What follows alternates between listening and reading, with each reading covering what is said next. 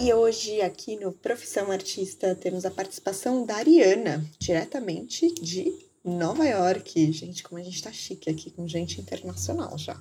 Não, ela é brasileira e ela tinha um sonho de morar em Nova York. E vem com a gente nesse episódio porque ela vai contar um pouquinho mais sobre como ela fez, ou na verdade, como esse sonho se materializou e como agora, neste momento, ela está construindo uma, uma transição para viver da arte dela. Vem com a gente nesse episódio do Profissão Artista. Seja bem-vinda, Ariana, ao podcast Profissão Artista. É, a gente, como de costume, começa com algumas perguntinhas, o tal chamado ping-pong. Então, tá pronta para começar? Uhum. É, então vamos. Vegetais ou frutas? Frutas. Alguma em específico? Hum, Preferida? Todas as berries. Todas as berries. Ótimo, adoro também. Doce ou salgado? Doce. Formiguinha? Com certeza. Café ou chá? Café de manhã, chá à noite. Banheira ou chuveiro? Banheira. Oceano ou lago? Os dois, água. água, justo. Livro ou série? Livro. Algum especial que você está lendo agora, gostando?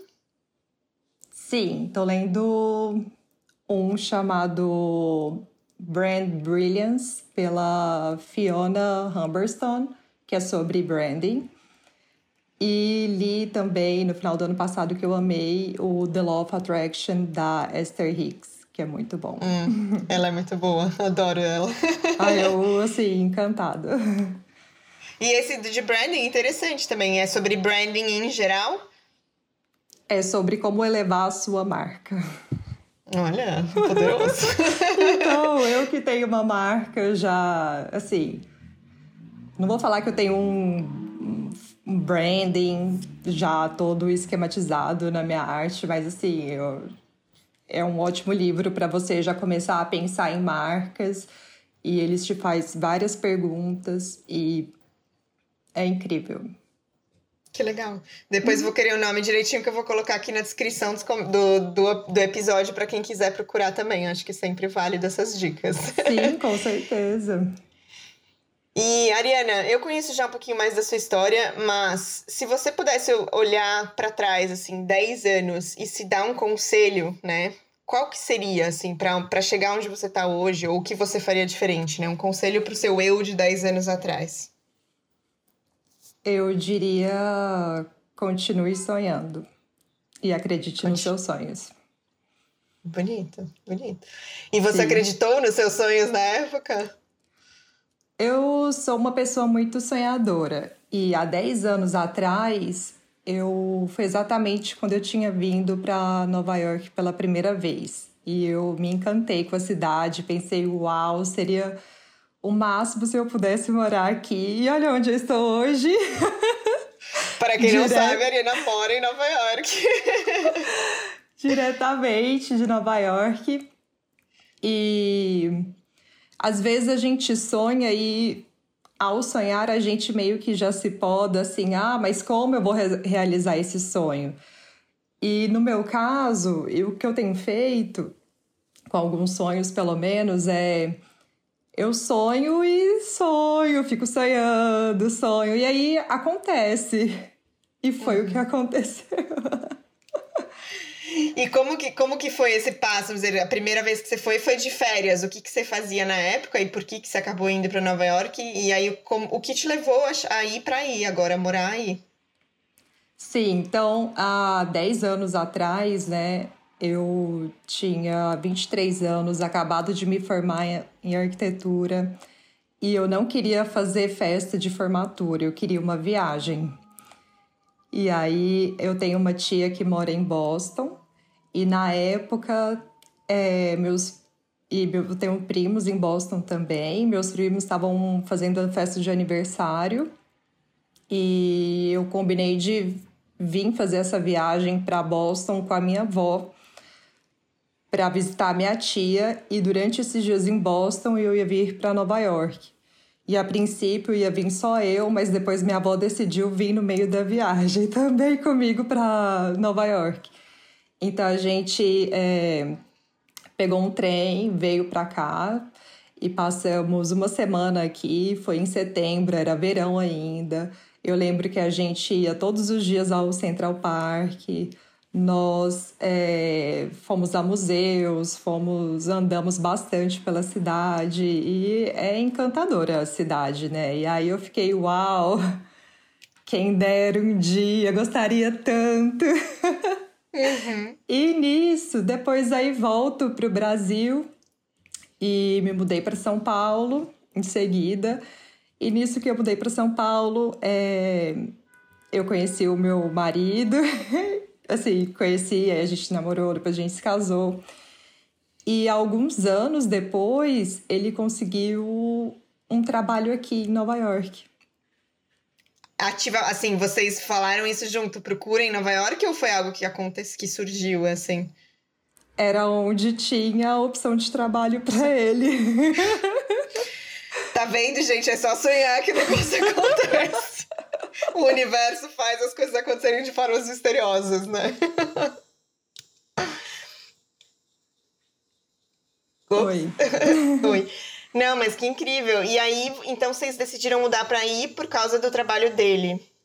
Isso. Na época, eu ia falar assim, o Brasil estava em crise, mas quando eu olho hoje, continua. Então não posso falar isso, mas infelizmente. Uhum. Mas na época foi um ano muito difícil, em 2016, final de 2016, início de 2017, e o escritório onde ele trabalhava, na Vila Madalena, fechou. E eles tinham. A sede do escritório era em Nova York. Uhum. E aí a gente. É, enfim, veio para cá. Uhum. E aí você hoje, isso, então tá, em 2016, 2017 vocês foram para aí e você a gente como veio que em 2017, no início de, tá. de 2017. E aí como que você se conectou à arte? Você falou que você foi formada em arquitetura, trabalhava com arquitetura e aí, aí em Nova York você seguiu trabalhando, você segue, na verdade, trabalhando como arquiteta, né? Sim. É, é muito louco a história da arte na minha vida, porque eu sempre fui uma criança criativa. E enfim, desde criança, minha brincadeira era cantar, desenhar, era fazer qualquer coisa, menos, talvez, um pouco menos, brincar de boneca, sei lá. E então eu sempre fui muito criativa quando criança, porém, quando eu prestei vestibular, eu escolhi arquitetura, porque como eu morava em Goiânia na época, eu não me via sendo artista lá. Isso para mim não era uma coisa que eu não. É, eu não via isso, eu não tinha exemplos ao meu redor e eu não via essa possibilidade como uma carreira, como uma profissão. Então eu escolhi arquitetura porque era algo que eu me interessava também. E é, fiz a faculdade, eu adorei a faculdade de arquitetura. Mas aí eu fiz a faculdade de arquitetura e durante a faculdade de arquitetura eu já percebi que eu tinha interesse pela arte. É, artes visuais, artes plásticas. E aí, logo quando eu terminei o curso, eu estava meio perdida em que área da arquitetura atuar, porque a arquitetura é uma área muito ampla, né? Uhum. Sim, tem muitas frentes, né? Sim, e aí eu decidi me mudar para São Paulo, que era onde eu via é, um local com maiores oportunidades de atuação no campo da arquitetura. Então eu fui para São Paulo. E em São Paulo, é, após me mudar para lá, eu fiz um curso de pós-graduação em cidade, geografia e arquitetura, no qual a gente tinha aulas de é, historiadores, geógrafos, filósofos e artistas também. E as aulas onde tinham os artistas eram as aulas que eu mais é, tinha interesse e fazia perguntas. As outras aulas eu ficava só escutando, mas é. quando tinha palestras de artistas, eu fazia pergunta, eu perguntava da técnica, o que a pessoa. Enfim, eu era muito mais interessada é, nos artistas. E aí, paralelo a isso, eu comecei, eu estava lendo livros de autoconhecimento e fazendo cursos de autoconhecimento também. E eu comecei a linkar uma coisa na outra e vi que, pera lá, a arquitetura acho que não é bem por aí. Apesar de gostar, não ter nada assim. É nada contra e não odeio, mas eu não me vejo ali mais Sim. como um estilo de vida. Eu acho que se hoje eu fosse prestar vestibular e tivesse que me tivesse me perguntado na época qual estilo de vida você gostaria de ter depois de formada, eu não teria ido para arquitetura com certeza. Uhum. E, é, e aí, pensando em questões de estilo de vida, e nessa época foi, acho que, a primeira vez que eu pensei assim: ai, como seria o meu dia ideal? E eu não me via no escritório de arquitetura. Uhum. Então, eu pensei: eu amo desenhar, amo pintar, vou começar a estudar. Então, eu comecei a fazer cursos de desenho e pintura no Sesc Pompeia, depois que eu terminei a pós-graduação. E fui fazendo cursos, pintando, experimentando. Nos cursos de pintura eu aprendi a pintar com têmpera, com é, várias tintas, inclusive óleo, aquarela, etc. E nisso que eu estava fazendo esses cursos, eu me mudei para Nova York. Uhum. E aqui em Nova York eu continuei é, fazendo curso de aquarela e acrílica e tendo mais clareza que era por esse lado mesmo que eu queria seguir. Uhum. Só que quando a gente se mudou para cá, é, eu precisava arrumar um trabalho uhum. e pagar as contas. E eu consegui um emprego num escritório de arquitetura. Daí eu falei, não, vou continuar com esse emprego, vou manter esse emprego e fazer minha arte em paralelo. Uhum. E é o que eu venho fazendo até hoje, me preparando aí para uma transição de carreira. e como que é essa. Acho que uma coisa que é legal muito falar é isso, né? Porque tem muitas outras pessoas que têm outros empregos. Como que você tem lidado com isso, assim, de ter um emprego, né? Que você trabalha, acho que uma boa parte do dia. E é, eu já sei um pouco a resposta disso, que a gente já conversou em mentoria sobre isso, mas acho que é legal trazer para o pessoal de, né, que está escutando aqui. É, como que você lida com isso, né? A, é uma transição, você está consciente disso, você fez uma escolha, né? Que você quer ter um trabalho para ganhar dinheiro, mas ao mesmo tempo você tem que encontrar o espaço para continuar se desenvolvendo com a arte, né? Como que Sim, tem sido com isso? Com certeza. E assim, eu trabalho, por causa da pandemia, minhas horas de trabalho reduziram, que eu acho o máximo. então eu trabalho seis horas por dia.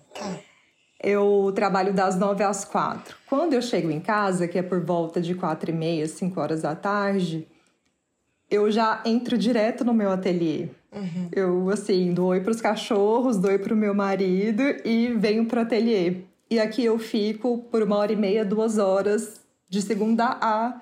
É uma continuação do meu trabalho, tá. digamos assim. Uhum. Então eu tenho essa estrutura, eu tenho essa rotina de vir, chegar e produzir arte. O que eu acho a vantagem de ter um trabalho enquanto eu faço a transição de é, carreira é que, assim, eu me pergunto é, qual tipo de arte eu quero fazer? E eu gosto de explorar muito e experimentar vários é, materiais. E demorou um pouco para eu entender o que, que era a minha voz artística, qual era o tipo de arte que eu gostaria de fazer e me encontrar nesse meio de nessa gama de oportunidades que é a arte. A arte pode ser tudo e qualquer coisa, né? Uhum. O que é ótimo, é. mas assusta também, porque é possibilidade demais, quase, né? É muita, é uma grande festa com várias salas e DJs tocando de, forma, de músicas diferentes várias pessoas interessantes. É muito assim. É uma tela em branco ou uma folha de papel em branco. O que você faz com isso, com qual material e o que você expressa nessa superfície. É, enfim, são infinitas possibilidades. Então, eu uso a questão do emprego e de ter esse salário ali para me permitir explorar e entender qual tipo de arte, quem sou eu artista em, é, e qual é o meu momento hoje, porque eu acho que o artista, a arte dele é uma consequência da vida dele, é como se fosse um diário da vida dele. Cada fase que a gente vive, a gente expressa com material, com uma cor ou sem cor, de uma forma, né? Enfim, então, é... eu esqueci a sua pergunta, mas. Não, isso, como você tem. Eu acho que você respondeu. Você falou, ah, eu lido quase como um outro trabalho e uma consequência. Você criou essa rotina de ter um trabalho fixo, mas você chega em casa e tem essa estrutura para seguir criando, né? Ou seguir explorando. Então, você tá nesse momento de aproveitar que você tem um emprego e um salário para explorar esse lado artista que é um chamado seu, né? Que você quer perseguir. Sim. E, então, acho que você respondeu super, assim.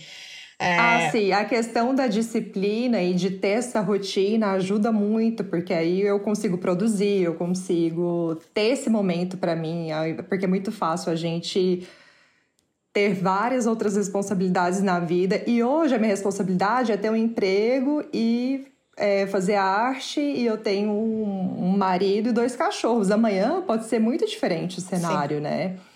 Sim. E, e qual que é a sua arte hoje, assim? Você tá vendendo já alguma coisa ou você tá nesse momento de exploração mesmo? É, eu tô vendendo, sim. Eu já me encontrei, já encontrei o que eu gosto de fazer. Qual é o meu estilo? Assim, estilo não, mas a minha voz, o que me chama nesse momento, porque eu acredito que daqui cinco anos pode ser algo bem diferente. Sim, porque você será diferente, né? Não tem como. é, exatamente. E Sim, vendo arte e já entendi que a minha arte hoje ela é principalmente botânica, mas com um quê de abstrato, porque botânica porque eu cresci em contato com a natureza, cresci é, passando minhas férias e feriados em, na fazenda da minha família. E é onde é a minha maior fonte de inspiração até hoje. E a questão do abstrato entra por conta, acho que, da formação da arquitetura, a visão da arquitetura entra aí. Uhum. Então, é, eu, eu tenho feito artes botânicas, de, principalmente de plantas tropicais, que é a minha forma que eu encontrei de conectar com o Brasil, morando no exterior. E uma vez que eu mudei para é, aqui para Nova York, eu comecei a me perguntar, mas que tipo de artista eu sou e qual tipo de arte que eu quero fazer hoje? Quando eu morava no Brasil, eu até tinha algumas artes é, botânicas de folhas e flores que até lembra algo que eu faço hoje, mas tinha muito, muitas outras referências. E hoje eu não, eu penso, eu tenho muito orgulho de ser brasileira e de morar aqui. Sempre que alguém me pergunta é, quem é você, o que você faz. Eu falo, eu sou uma artista brasileira. É, e eu gosto muito de conectar a, a, minha cultura brasileira com a arte que eu faço hoje e nesse momento de vida de estar morando fora do Brasil. Uhum. E você está vendendo a sua arte aí, então? Sim. Como que foi essa construção, ou como que começou essa parte de vendas aí no exterior, né? Sendo uma outsider, né? Uma pessoa de fora, de outro país. Total. É, quando eu me mudei para cá, no ano seguinte, em 2018, eu participei de uma feira de arte, de um pop-up show. Uhum. É um, seria uma noite de exposição, no qual eu vendi trabalhos lá, mas ainda eram trabalhos que não tem nada a ver com o que eu faço hoje. Uhum. eram trabalhos assim mais voltados para arquitetura e para o abstrato. E desde então tenho feito é, eventos como esse. E aí eu fiz também, é, alguns anos atrás, um studio sale, que seria, tipo, eu peguei várias peças, várias artes que eu tinha feito naquele ano e subi no meu site e contatei pessoas e falei, gente, estou vendendo. E pessoas aqui compraram. E o ano passado eu comecei a fazer print, prints das minhas artes também, que eu comecei a explorar artes digitais, então eu faço é, pinturas digitais no Procreate e a partir delas eu mando imprimir e aí eu comecei a vender meus prints em eventos. É, como é que fala? É, pessoalmente e pela internet também, e aí Tá, tá rolando. Mais. Mas e como que você descobriu esses lugares? Você foi pesquisando ou foi fazendo contatos? Porque você, você não conhecia ninguém, né? Aí, como que você fez esse processo de se inserir no lugar mesmo, né? É. Eles me acharam, porque assim, uma coisa é muito legal. Uma coisa que eu fiz assim que eu mudei para os Estados Unidos foi que eu não tinha no Brasil ainda. Eu fiz um site uhum. e coloquei o meu portfólio lá e coloquei lá no meu na minha página sobre, eu coloquei que eu morava em Nova York. E duas feiras me contataram. Nossa, que interessante. Sim. E aí eu participei. E a última feira que eu participei é, era uma feira aqui no meu bairro que eu vi que eles iam ter o um evento num dia tal, era verão ainda, e aí eu entrei em contato e falei assim: "Ah, sou uma artista local, será que dá para expor minhas artes?" Eles falaram, aí eles falaram: "Sim, claro", e aí eu participei. Nossa, que ótimo. Que bom, que que, que fluido o processo, que lindo.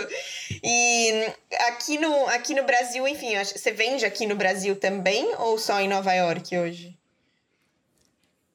Eu fiz encomendas para o Brasil, mas eu não, no momento, eu não tenho vendido nada para o Brasil. Uhum. Acho que por uma questão de diferença de cotação mesmo. E eu, eu tenho focado no mercado daqui dos Estados Unidos, porque uhum. é, uma, assim, a, o meu interesse é conhecer pessoas locais e começar vendendo aqui para as pessoas ao meu redor, pessoas que eu conheço, então amigos, é, amigos de amigos. E que mais? Começar por aqui, porque a questão do Brasil, além de ter a diferença de valor, tem a questão da entrega. Não é todo mundo no Brasil que está disponível a comprar uma arte vezes cinco o valor dela. E eu acho que não é justo também eu fazer uma arte aqui nos Estados Unidos e colocar um custo baseado no Brasil, porque a minha conta aqui chega em dólar. Sim. Então existe um grande dilema na minha cabeça. Eu, eu penso sobre isso, tipo, onde é o meu mercado? Eu prefiro escolher um mercado aqui no hum. início, porque é mais fácil, é onde eu tenho um contato direto com as pessoas. Sim. E é na moeda que eu. Que você vive, né? Gasto aqui. Uhum, Isso. Uhum. Não, super justo. E eu acho que é legal a gente falar um pouco. Você acha. Porque existe essa crença, né? E claro, você não tá tão inserida no mercado aqui, mas que brasileiro não valoriza a arte. E eu queria entender um pouco assim, como que você tem sentido aí, os americanos ou o seu público aí te recebendo, sabe? É porque eu acho que é isso, o legal é que você mora fora, pra gente até entender um pouco as diferenças de mercado, ou até mesmo, né, a comunicação é diferente. A gente falou esses dias até sobre formas de pagamento, são diferentes e são culturas diferentes, né? Você consegue então, observar algumas coisas assim de diferença?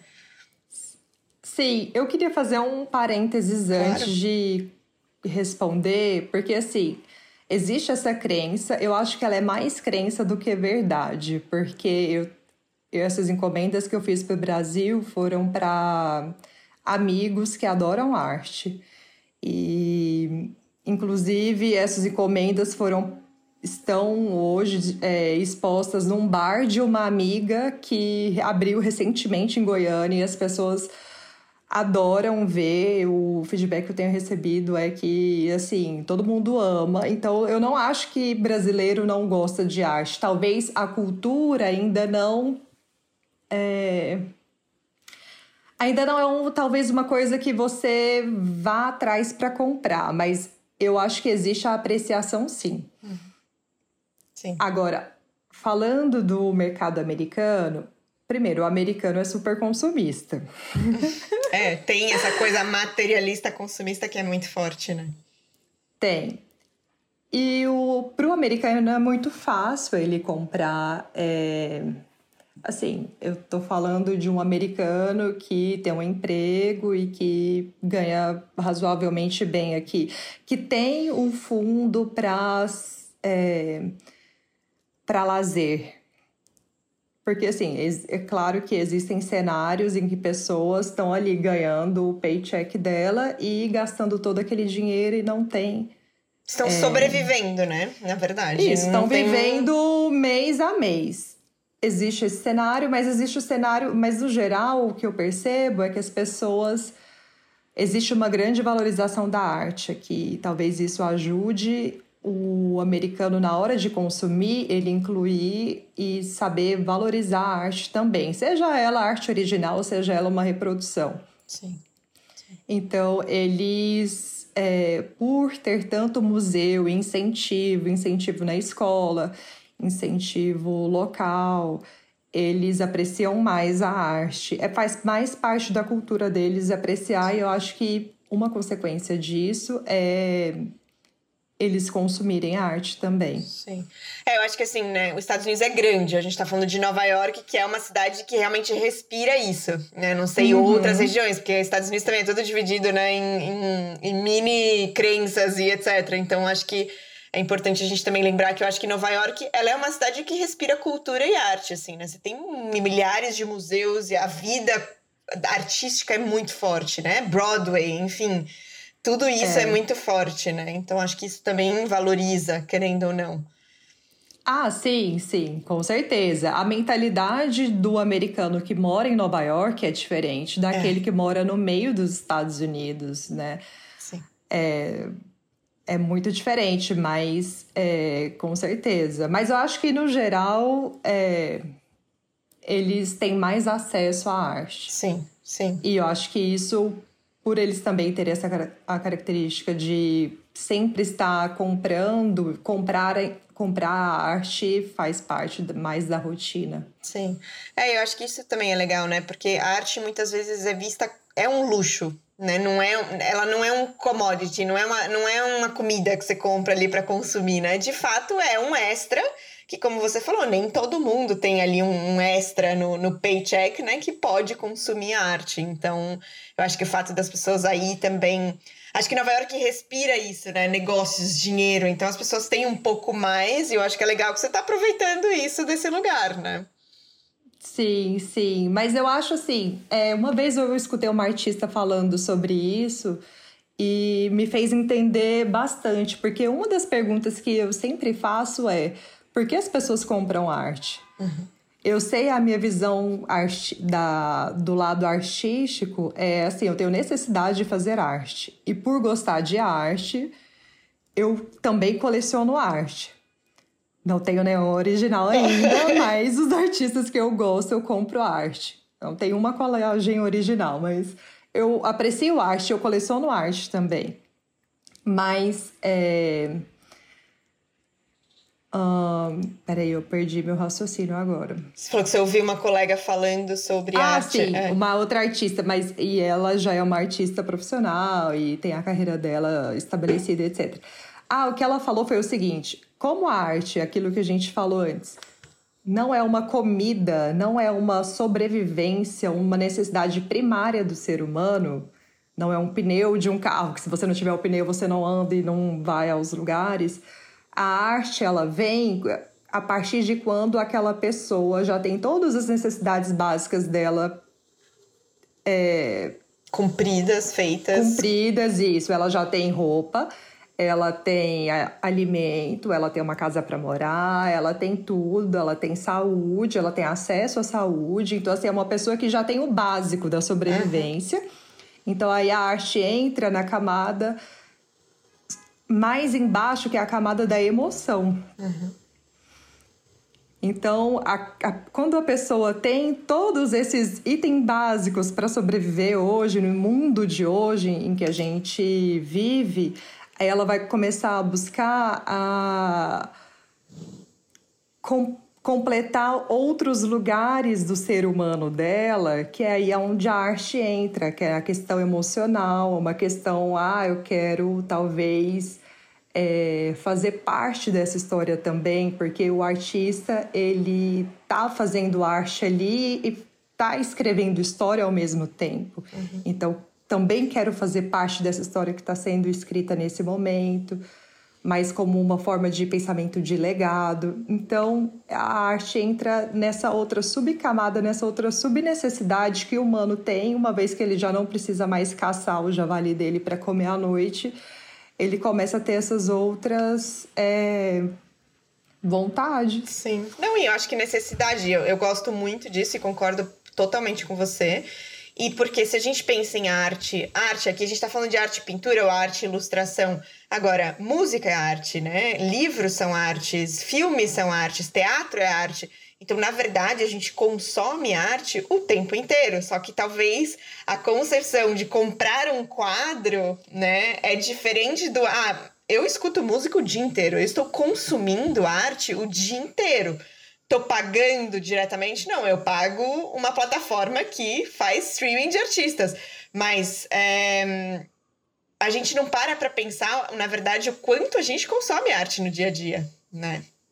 Não, e, e é necessário. hoje em dia. Sim, sim. E hoje em dia, como a, no caso, a arte ilustração, vamos colocar nesse exemplo já está tão impressa em roupas e superfícies e capa de celular e tudo. Isso é arte também, de certa forma. Não vou falar que não vou entrar no mérito da, mérito da qualidade, mas hoje a gente vê a arte muito mais na nossa, no nosso dia a dia, no nosso faz parte do ao cotidiano. redor da gente é? toda hora, além da música e da, do cinema. E sim, eu acho que a tá cada vez mais fazendo parte do nosso dia a dia e sem contar que hoje a gente tem NFT também, que é um novo tipo de arte que Sim. pessoas estão consumindo. Sim, exato, exatamente. E não, eu acho, eu acho muito interessante tudo isso, assim. Mas me conta uma coisa, Ariana. E você, então, tem a intenção de viver totalmente da arte? Também. Sim. Você falou que você está construindo essa transição você tem já um plano um pouco traçado? Não tem? Como que você tá isso com você agora? Sim, eu tenho um plano, mas eu não tenho assim. Eu não, às vezes eu não gosto de pôr um deadline no sonho, porque eu fico pensando, eu fico estressada, ansiosa, mas também ao mesmo tempo eu gostaria que fosse para ontem. Mas aí eu eu estou me planejando para o mais breve possível, não sei, daqui a um ano, um ano e meio no máximo, fazer essa transição, porque eu já comecei a juntar um dinheiro, já encontrei qual é a minha forma de expressão artística, estou conhecendo pessoas aqui, faz, buscando trabalhos e é, tá estou me movimentando para que em breve isso seja possível. Que incrível, que legal. Meu, muito, muito feliz de, de saber disso tudo. E para finalizar, assim, é, eu sempre falo, né, lá no comecinho, pergunto qual seria o seu conselho para o seu eu de 10 anos atrás, o que você se repete hoje? Tipo o seu mantra, o seu lema diário, assim, para o seu momento de consciência de transição eu acho que seria a mesma dica que eu daria para há 10 anos atrás. Continue sonhando. Continue sonhando. Os sonhos dão certo, né? Nova York na época deu certo e agora outras. Sim. Eu acho que uma coisa que você falou lá atrás também, né? É isso, a gente sonhar, se movimentar e o às vezes as coisas não acontecem exatamente como a gente sonha, né? O como é uma surpresa. E isso é muito lindo, né? A gente tá aberta para isso. Eu acho que eu gosto muito do que você falou, ah, não tô pondo um deadline no meu sonho, porque eu acho que as coisas podem acontecer diferente. Então, você, tenta... você não tá tentando controlar. Você segue sonhando e segue se movimentando. Concorda? Sim, concordo plenamente. É, é... Quando eu faço um paralelo sobre essa questão de sonhar e morar em Nova York, falando daqui hoje, é, eu lembro que eu não colocava ou ficava encontrando formas de me mudar. É claro que eu pensava tal, mas eu não ficava ansiosa, desesperada. Ai meu Deus, precisa ser para o ano que vem. Não, aconteceu de forma naturalmente. Uhum. É como se eu tivesse deixado, colocado o sonho e deixado a plantinha ali e regava de vez em quando e ó a intenção tá, tá posta. Se for para bem, que venha, né? E em relação à arte, sim, eu, eu faço arte todos os dias. Eu, a cada dia eu tento melhorar a minha questão de marca, é, produzir mais artes, entrar em contato com é, galerias e ir em abertura de é, exposições aqui, fazer o networking e tudo mais. Sim. E eu penso assim, pode acontecer antes do que eu imagino, ou se acontecer também dois meses depois, eu não vou morrer por causa disso. Então, assim, eu Exato. tenho algo em mente, que... mas eu também não tenho uma data ali, assim. Eu gostaria que tivesse sido Sim. antes, mas não é a minha realidade hoje. Então, mas tudo bem também que eu estou usando esse tempo para construir essa outra parte, né? Essa outra vida. Sim. Sim, eu acho que isso é, é uma qualidade muito bonita, assim, de ter a consciência e mesmo assim se manter em movimento. Você não tá esperando as coisas caírem do céu, né? Você segue sonhando, que é muito bonito, porque a gente esquece muitas vezes de sonhar. Como você falou, a gente mesmo se limita, né?